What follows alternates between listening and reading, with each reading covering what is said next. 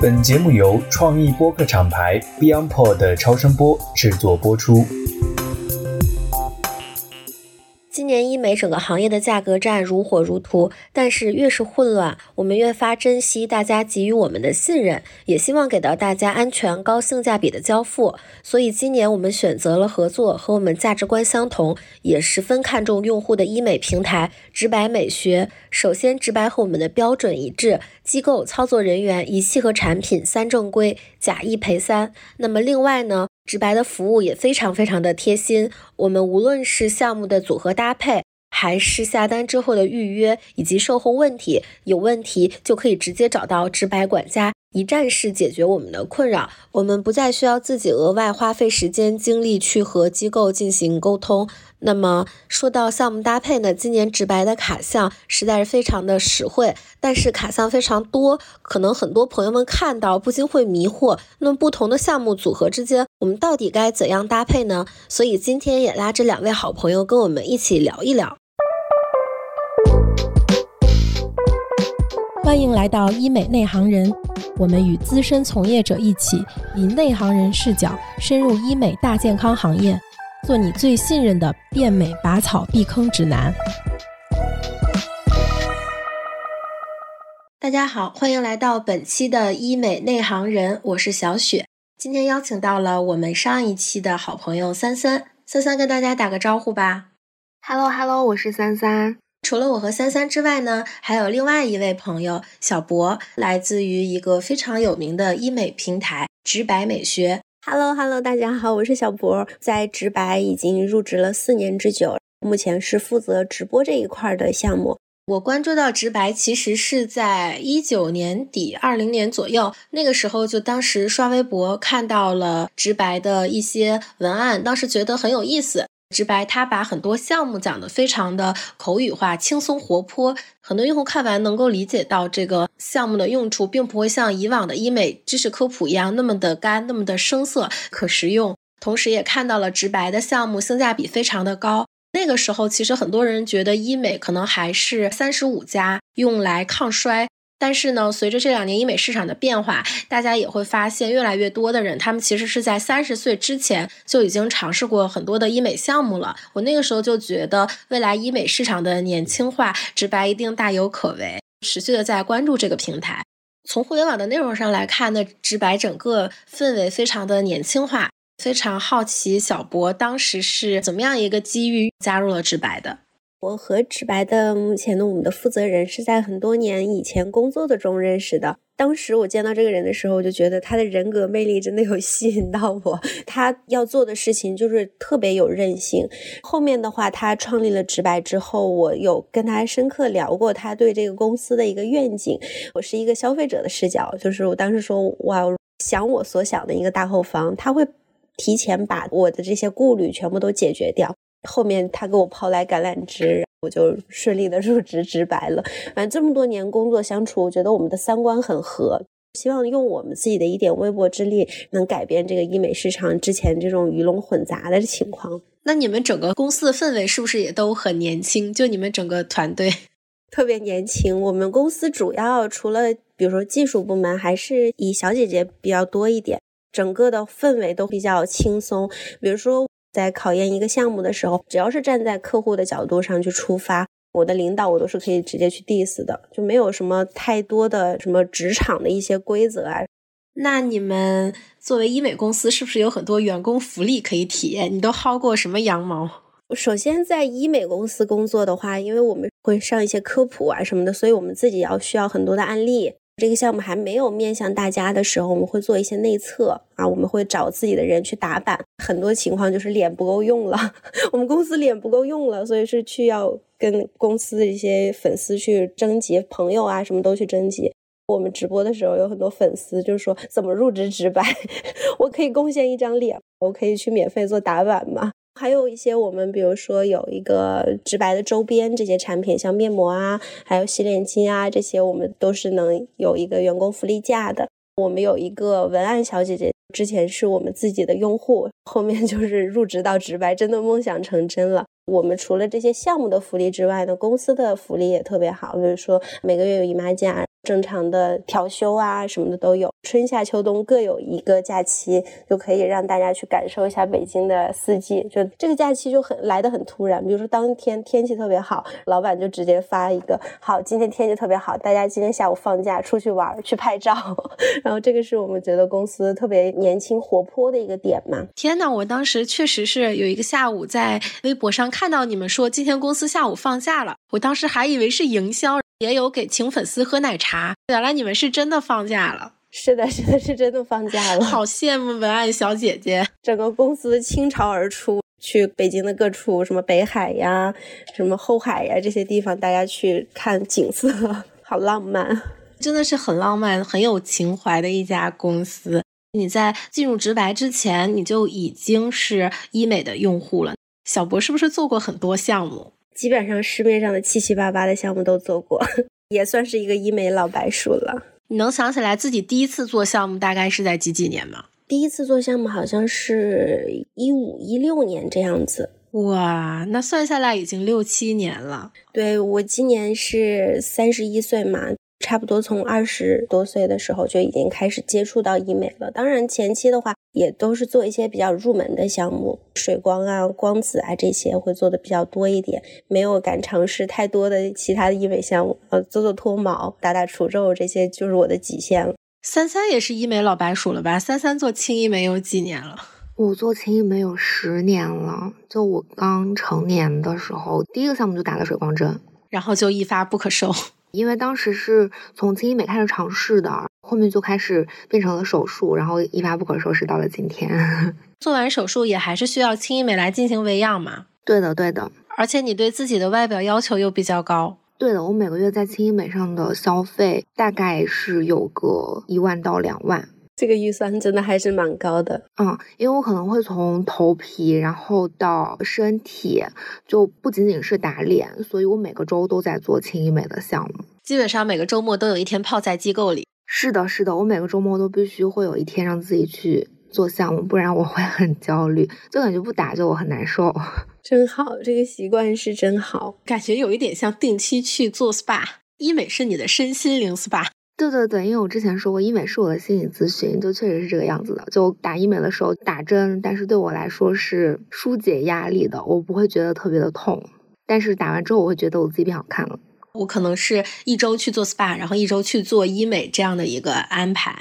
那么今天呢，我们三个作为医美老白鼠呢，想要跟大家分享一下自己的医美经验。小白呢，听完我们这一期也能够知道自己大概该以一个什么样的心态和什么样的逻辑顺序去规划自己一年的医美项目。我们首先三个人先给大家讲一下自己的肤质吧。我是混干皮，我 T 区是油的，然后两颊是干的，而且比较敏，换季的时候可能会过敏，起小疹子，有时候姨妈期之前会爆痘。小博，你是什么样的肤质？我是纯干皮，沙漠干皮，所以我一直要做的项目就是水光。换季的时候也会有一点点敏感，这是我目前的皮肤的一个状态。除此之外，我是有一些抗衰的诉求，因为我是肉脸嘛，肉脸就是双下巴呀、下颌线会容易不清晰，所以这个是我抗衰的一个方向。我是下半张脸会比较重，做减法是我一直以来的诉求。我和小博都是在北京的，三三是在南方的。对我是在上海，但是我跟你们一样，我也是干皮，但我是干敏皮，因为我也是偏肉脸这种面部的状态。我做医美的话，不太会做太多水光，因为会容易敏感。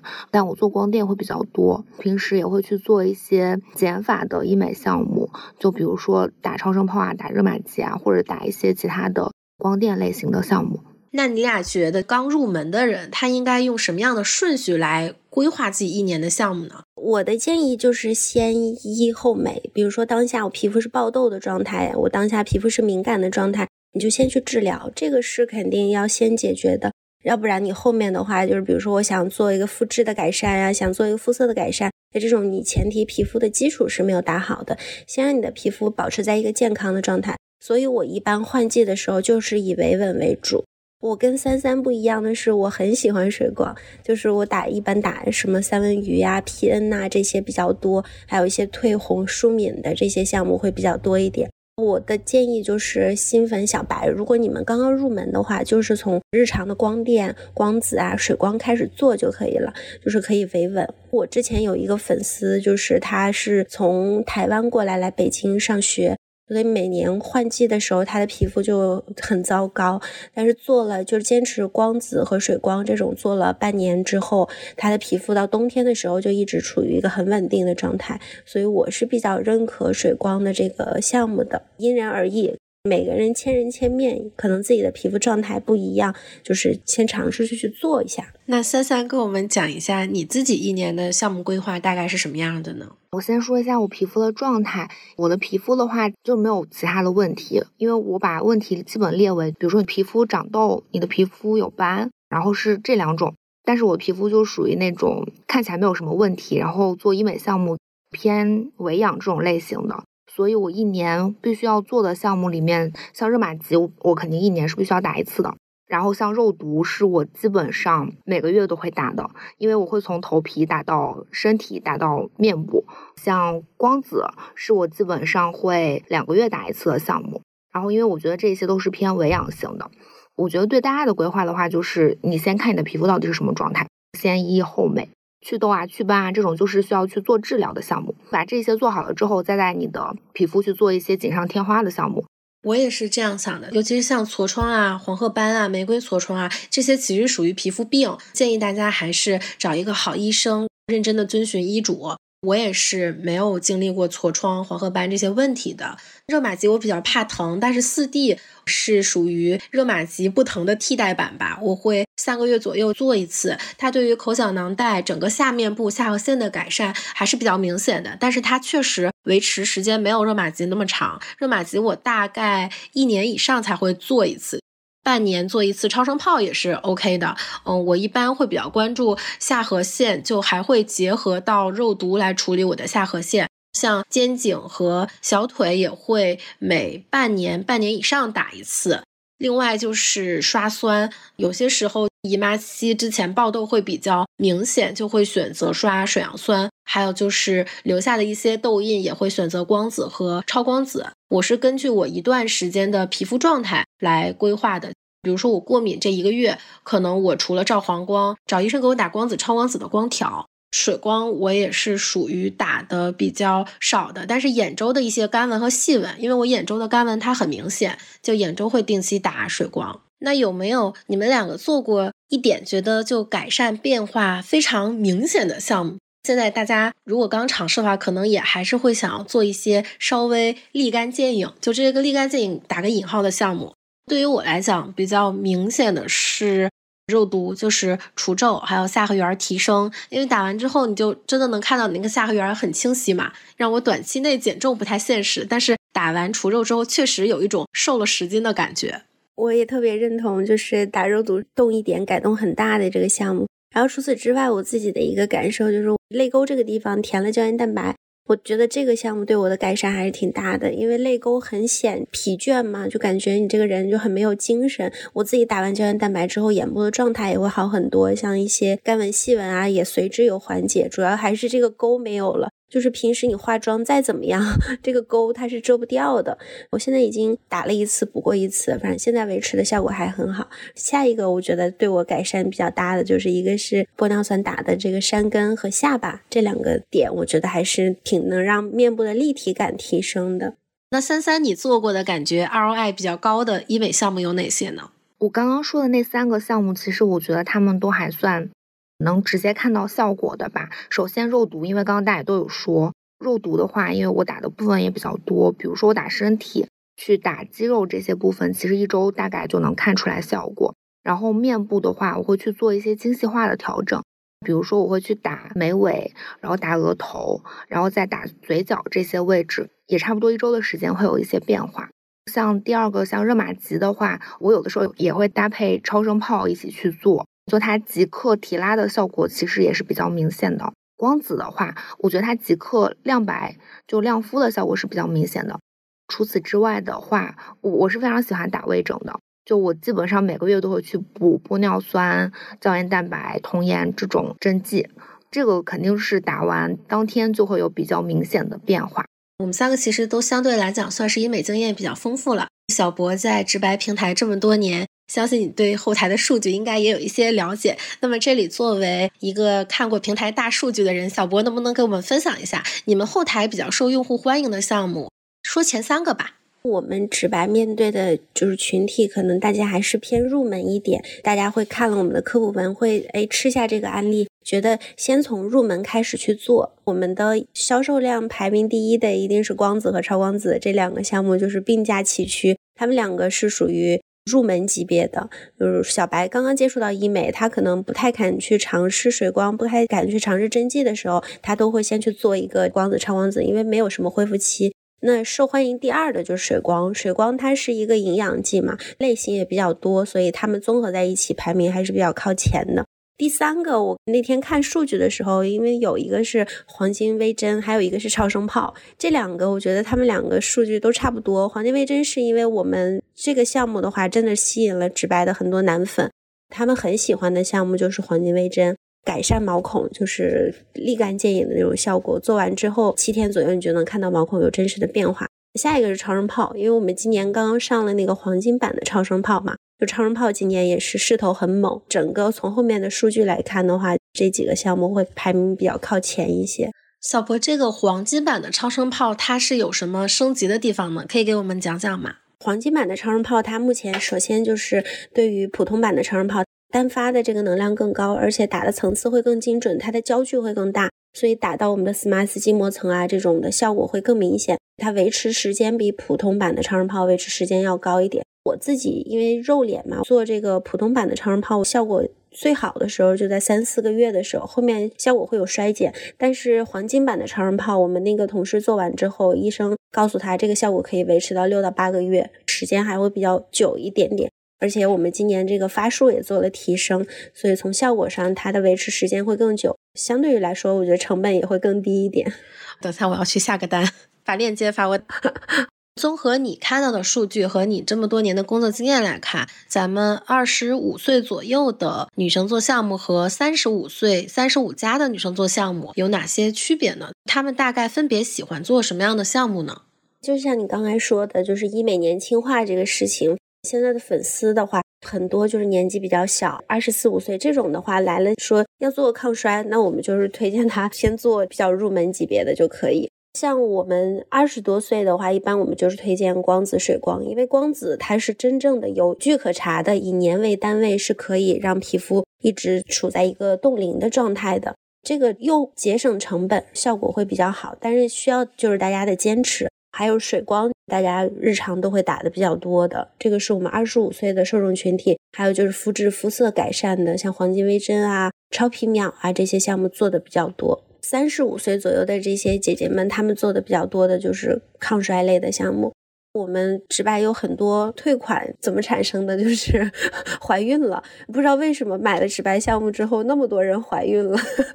我们后面这客户再去唤醒的时候，就很多已经成为宝妈了嘛。然后三十五岁左右，他们成为宝妈之后，第一个事情考虑的是我怎么抗衰，因为我们女性在受到激素的影响的时候，就是可能会有一个胶原蛋白的流失嘛，所以大家都会比较关注，大部分人会选择热玛吉、超声炮这些项目。对的，肉毒肯定是备孕之前不建议打的，但是像光电类的，还有水光，就是我们是不是可以在孕期之前狠狠做一波？就是你的用户们在备孕之前，他们狠狠做一波，做的什么医美项目呢？嗯，我觉得做的比较多的就是还是大项目，先把你的地基打好。热玛吉就相当于给你的皮肤胶原上了一个保险一样，它不会让你的胶原断崖式的这种下降。所以我会建议，想要备孕的姐妹们可以先去做热玛吉，把你的地基打好，后面的话再上一些抗衰类的项目，玻尿酸啊，还有我觉得可以做一些超声炮啊这些类的项目。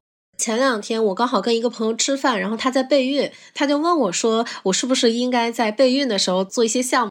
所以我就想到了这个问题。刚好今天小博也给我们分享了，很多人也会问到项目的联合治疗，会很担心我这个项目有没有必要和别的项目一起做，然后我是被坑了，还是说这两个项目一起做的效果确实好？如果说是你们俩安排这一天周六或周日去做项目，顺序大概是怎么样子的呢？我自己来说的话，比如光子叠加一个海飞秀，或者说是光子叠加一个水光，然后再结合上身体的肉毒，加上颈部的嗨体，就这样的话，大概大半天时间都在机构里了。我一般的话做项目的话，就是因为时时间有限嘛，合理的我们都会放在同一天去做。首先第一个，我觉得是清洁，清洁是为后面的这些医美项目打好基础嘛。像我们说的海飞秀啊，还有迪可丽啊，这些都可以先去做。做完了之后呢，就做你今天要做的光电类的项目了。先做我们不破皮的无创的这些啊，比如做个超皮，做个超光子这种。然后后面的话，看你皮肤状态，比如说你超皮打到结痂了，那今天我们就不建议打水光了。我一般呢就是平扫会多一点，然后能量也比较低，皮肤状态也能维持在比较好的状态。那我后面再去敷麻药打水光。打完水光之后呢，我还会考虑，比如说今天我要不要打个除皱，补个除皱啊？颈纹是是需不需要打一下？泪沟需不需要打一下？因为颈纹和泪沟这个位置和我们做面部治疗是不冲突。后面再去做一些，比如说玻尿酸填充啊这种进阶版的，看最近有没有诉求。所以这样的话就安排在同一天，你基本上是半天的时间都待在机构了。变美特种兵，对，是。那三三，你要是在机构泡半天，你是怎么安排自己的项目的呢？我周末去机构的话，肯定是会去做很多项目的。毕竟平时打工嘛，就周末很珍贵。我只要去一次，就基本上会做两三个项目。我基本上都是做皮肤类加填充类一起。皮肤类的话，我觉得联合治疗比较有用的，就海飞秀加光子，肯定我基本上每次都是一起做。这个做完，它的即刻亮白效果特别的好。去做一些大项，比如说超声炮啊，或者是热玛吉。在这之前，我可能都会去做个舒敏之星，嗯，因为我是敏感肌，做一些适当的补水，然后再去打这种光电射频类。打完这些，我可能再会去打点填充的，基本上就一天就过去了。好像我们入门尝试的第一个项目就都是光子，有没有这种感觉？我个人觉得光子真的非常有用，是个性价比特别特别高的项目，就它又便宜，而且又不是那么挑医生。就只要你坚持做，按年为单位，它确实是对你的皮肤各方面都是有一些改善的。它就比较像是一个万金油，它不是针对某一个你的皮肤问题，它是会对你皮肤整体去做一些改善。你不知道做什么的时候，就做光子就可以了。那小博之外，后台你也讲过，大家买的最多的就是光子和超光子。那如果说我已经可能做过三次光子了，我想要进阶，就光子可以和哪些项目搭配呢？首先，光子可以和水光搭配，还有我们刚刚说的海飞秀啊，比如说一些冒痘痘的姐妹也可以尝试和刷酸这种来搭配，还有我们的这个舒敏之星啊，它都可以在项目之后去搭配。除此之外呢，一些斑比较重的地方可以和局部的皮秒啊这种来结合，都会比较好。很多时候，我们看到有些套卡里面是光子配海飞秀，或者光子配皮秒，大家就觉得光子真的好百搭呀，可能会觉得我们是不是说把它塞进这个卡项里来？其实不是的，确实联合这些项目效果会比较好的。那么大家听完这期节目之后，也可以有个甄别，干皮的话，光子可以考虑配不同功能的水光啊，可以根据皮肤状态来进行组合的。我去机构，如果说这一次我要破皮的话，我就会珍惜我的破皮，所以我全脸可能打动能素是两支，眼周也有干纹、小细纹，就是我会打胶原水光，或者说是打一下别的水光来改善我眼周的细纹。但是是不是之前也有很多人会困惑，我水光针为什么还要加一支药？是这样子的，一般我们的水光针的话，单支它的这个剂量都会比较少一点，三毫升啊，最多也就五毫升。所以我们一般就是会给大家搭一支基础水光。首先去把这个药，它起码能覆盖到你全面部，这是一个很必要的条件。另外一个呢，就是这个药的话，它叠加其他的，它这个可能会有一些技术壁垒。所以建议大家打的时候是打同一种水光啊，比如说我就打动能素，我就是可以最多叠加两支动能素，加一支基础水光，因为基础水光里面它有大量的透明质酸，可以帮助我们皮肤锁住更多的水分嘛。就是不建议大家混着去打。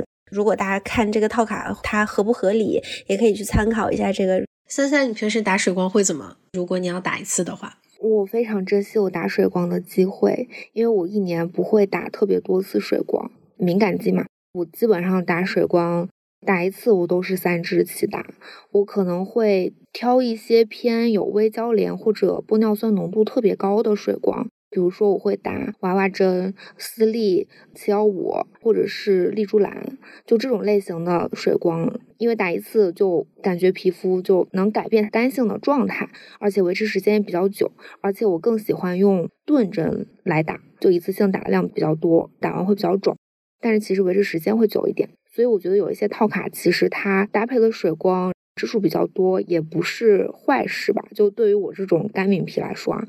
是的，是的，我非常同意三三。我一年破皮的机会不超过三次，春夏和秋冬换季的时候，我比较容易敏。这个阶段我是绝对不会去做破皮的项目的。急性过敏时期照黄光，在家里用护肤品来修复，在面部把几支水光混合到一起，这种情况是不太支持的。但是面部和眼周，我们可以进行一个精细化的区分。如果说是三种或多种，大家就要谨慎，分开分几次做。可以根据你现阶段的皮肤状况来选择。上一次我有朋友说，他去到一个机构打水光，那个水光的名字叫的非常的非常的诱人。后来一看，发现其实还是就基础水光配胶原，叫什么女神卡呀？你们俩有没有遇到过这种，就是名字起的很花里胡哨，结果一看发现产品其实还是自己熟悉的那几种？我是有遇到过咨询师给我推荐，就说他们最近出来了一种什么针，然后它叫那种回春针，反正就是很花里胡哨的，你没有听过的一个名字，他也不告诉你是什么成分，然后你到了现场之后就发现它是你之前打过的那种胶原类型的水光，其实挺离谱的，但是它会比之前胶原类型的水光贵很多倍，我觉得这个对于小白用户来说。就比较坑，因为可能对于我们这种经常打的人来说，一看就知道你是在骗我，你只是把他这个名字换了一下，但是给我加了价格。但是对于可能你第一次去打这类型水光的人来说，他给你说这个叫回春针，打了就立刻你的脸能呃年轻多少岁这种。就是告诉你这样的一些营销词，然后你就去花了更多的价钱去打了，但它其实原理和成分都没有变化过。那我觉得这个就是一些医美机构的营销套路吧。小博有遇到过这种情况吗？我在早些年的时候做医美项目的时候，确实有有踩过坑啊。首先第一个，我记得当时是说无针水光，因为当时做水光的话，基本上都是破皮，要不然就是手针打，要不然就是气打。说无针水光的时候，我就特别心动。既然可以不破皮的去做水光，我做的时候就像有一个洗车的那种高压水枪在呲我的脸一样，真的特别痛苦。整个过程我就已经不想说话了。就是我自己做完了之后的感觉就是完全没有用，所以后面就不会再做了。还有一个前几年打过溶脂针，因为我是肉脸嘛，就双下巴这个地方和小雪一样，对双下巴这个管理就特别的上心。我之前打过溶脂针，但一一次要打将近十毫升进去。后面的话就是发现底层它会有一些粘连，就是你发现底层这个皮肤它不平整了，因为你的脂肪细胞被代谢掉了嘛。它确实是有用，就是打完之后确实是有用，但是打十毫升进去，当下你打完之后，就我这个下巴肿到就是已经就没办法见人的程度。但后面我了解到一些，发现这个溶脂针在我们国内是没有认证的。所以后面就没有再打了。我自己觉得安全还是比较重要的。之前有一个朋友，他在机构现发微信给我，他跟我说，现在医美机构的咨询卡推了一个项目，叫逆龄全效水光。后来我说，那你把成分拍给我，结果发现其实就是 VC 加了氨甲环酸，最多只能美白抗炎。我就跟他说不要被忽悠了，我说你还是要看到底成分是什么，打进脸上的东西是什么，不要打那种不跟你讲成分的东西，不然如果后续出了问题的话，去找医生处理，医生也没有办法。在知道你打进去是什么东西的情况下来处理后续的这些问题才会更容易一些。千万不要给自己制造难度，就一定不要把不知名的东西往自己身上招呼。是这样的。我们这一次其实也聊了很多关于项目的了，还有一点是我刚刚就听到小博讲你们的卡项非常心动的。今年你们双十一到底有哪些值得买的项目呢？我们今年双十一的话，就是反正优惠力度我觉得比往年都大。过往的四年里面，我们是一共参加了七次 S 级的这种大促的项目，我疯狂心动的那种程度，很多老粉都说啊，今年六幺八买的还没做完，双十一的这个卡项怎么优惠这么多？首先就是我们的这个门票卡，门票卡里面就比较适合小白嘛，光子、超光子还有功效型水光都有。反正我自己比较做水光比较多，我会关注这张卡多一点。里面是可以你自己去搭配水光的，比如它有几个项目你去任选，比如三文鱼呀、嗨体呀，或者是这些功效型的水光，你可以任意去选。除此之外，我们还有满赠满返的规则。今年我们还上了这个刚刚说的那个黄金超声炮。黄金超声炮市面上现在的价格，反正能露出的价格就是都还在两万一千八这样子，最便宜的都在一万六千多。我们直白这次的价格给到大家的是七九九九两次。我天呐，赶紧把链接给我，我去下单。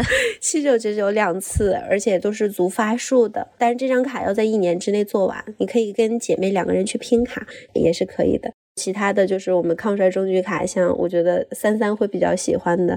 热玛吉面颈眼，然后加胶原蛋白的注射，或者是眼周的丽珠兰。哇，那你们这个黄金超声炮，我想跟我妈一起去做，可以，真的可以的。我觉得到阿姨那种年纪的话，他们可能对热玛吉的那种疼痛耐受力不行，超声炮会比较适合，就是妈妈那种类型。我带我妈做过超声炮，做过超皮秒，做过肉毒。是的，是的，我会发现，其实好像五十加或者说是四十加，可能就会非常非常在意自己的感受。可能二十多岁，大家还都比较狠，能为了变美去忍疼。但是我妈妈和姐姐她们都不太说能为了抗衰去忍疼，就她们可能能接受超声炮四 D 这样舒适的。是的，那感受会比较重要一点。三三有没有什么你最近想要做的项目吗？我觉得刚刚最后说的那张卡里面 所有的项目，我都是我经常会去做的。我刚入秋的话，我皮肤状态就会比较的干。我最近也刚好是刚做完了那个黄金超声炮，皮肤就更干。昨天我刚刚去打了水光，打了两支娃娃针进去，现在我脸特别的肿。但我脸已经感觉到没那么干了，因为是直接钝针进去的，然后娃娃针又是属于那种微胶连的，所以我现在就感觉皮肤状态还挺好的。我刚刚过敏，就吃完激素，虫咬皮炎，这个月是没有办法做项目了，但是我打算再过几个星期去打一下长效水光。十一月马上要来暖气了，而且室内有空调，就北京非常非常干，所以我打算打两支长效水光。我也是双十一直播比较多，说没有办法打破皮的。我也准备双十一结束之后赶紧搞起来。我们今年上新上了那个童颜水光，还有刚刚三三说的我们的那个娃娃针也有，都是可以去打一下的。反正就是觉得脸最近干的要死。哎，那小博在直白平台下单之后，我是不是直接找直白的管家预约就好了呀？就是我不用再去跟机构讲我的时间了。对你直接和管家去预约，包括你的售前的一些咨询。你的预约，你的这个售后，全部都是由线上管家帮你负责的，所以大家不用直接去找医院对接了，直白就是你的一对一的管家，他可以整个帮你把整个流程给你规划好，也会给大家做一些项目搭配，比如说你手里现在这些项目怎么样去节省大家的时间成本，到院之后都可以给他就是一次做完的效果会更好，也可以去咨询一下。我之前用过你们家那个喷雾。因为打完水光，其实那两天是干的，刚刚破完皮。因为我们也都知道，尤其基础水光它是保湿的嘛，皮肤会反干，我就会不停的喷你家那个喷雾，一天大概想起来就会喷一下，可能得喷个七八次吧。而且你们家那个直白盒子的面膜也非常好用。是的，我们今年还出了直白的面霜，对我们周边产品做的就特别到位。然后这些术后的主要是让大家用的放心嘛。我们这些全部都是械字号，全部都是术后可以直接用的。有破皮的项目，术后还是用械字号会比较安心。大家一定不要着急去用这种功效型的护肤品，它并不会对你是一个加成。破皮之后皮肤还是比较脆弱的，它需要被好好的呵护来修复。现在大家去买那个幺幺门票卡，我们里面会送一个冬日的护肤礼包，里面包含着是两盒的直白面膜，还有我们一个刚刚上的一个西二的胶原霜会送到大家。天呐，你们这个也太贴心了！我做完项目直接就可以敷上你这个面膜了。是的，是的。好啦，那今天关于直白我们就聊到这里。关于项目搭配、组合、进阶有哪些问题，也欢迎大家进我们医美内行人的社区讨论。今天非常谢谢小博和三三，谢谢谢谢小雪，谢谢谢谢。好啦，那我们下期节目再见吧，感谢大家收听。好的，拜拜，拜拜。